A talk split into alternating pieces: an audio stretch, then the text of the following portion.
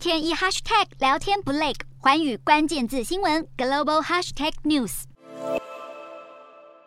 这节的寰宇大话题要来关注到，在乌俄战争当中受益最多的国家，也就是印度。那么，从二月二十四号俄罗斯侵略乌克兰之后，其实对全球的地缘政治、军事安全、贸易、经济都是造成了剧烈的冲击。不过，至今是坚守中立路线的印度，无疑就是这一场战事当中的受惠者之一。那么，其实，在战事爆发之后，美国、中国还有俄罗斯等强权都开始对印度百般的讨好，促使印度的国际地位是不断的跃升。那么，先从美国来看起，其实乌克兰战争爆发的初期，印度就是因为拒绝在联合国大会上面谴责莫斯科，并且是持续以低价来购入俄罗斯的石油。那么对此，白宫的安国家安全副顾问辛格，他在四月初的时候，他是拜访了印度的时候，他就表示说，那些试图要破坏美国实施制裁的国家，恐怕是会遭受到后果。所以也被指出，是不是就是在暗示这个印度就是其中一员呢？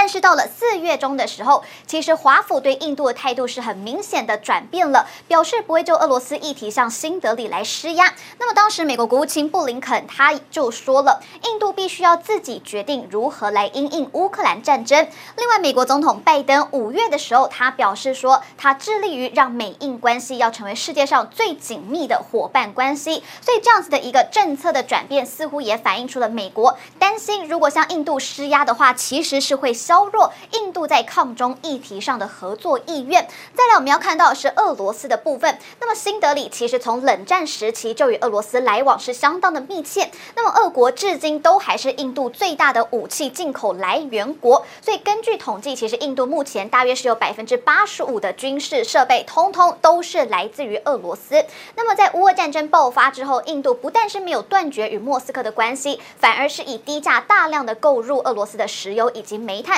所以这个是让饱受欧洲禁运冲击的俄国经济能够有所缓解。那么，为了要感谢印度对于俄罗斯这样的坚定支持，俄罗斯的外交部长拉夫罗夫他在四月初的时候访问印度，他甚至就提议要让印度担任乌俄战争当中的调解者，居中来斡旋协调。那么，如果真的成真的话，印度的国际地位就会急速的攀升。另外，就是有鉴于印度的中立路线，现在是跟美国的立场相左，所以。中国现在也意识到了这个是拉拢印度的好时机。那么，在今年三月的时候，中国外长王毅他就成为从二零一九年开始中印边境爆发这样的流血冲突以来，首位访问印度的中国高阶官员。那么，王毅他当时就有表示了，中印两国如果是联手来合作的话，那么全世界都会相当的关注。因此是看得出来，在这场战争当中，坚持中立的印度也成为了最大的受益国，也是美中俄积极要。拉拢的对象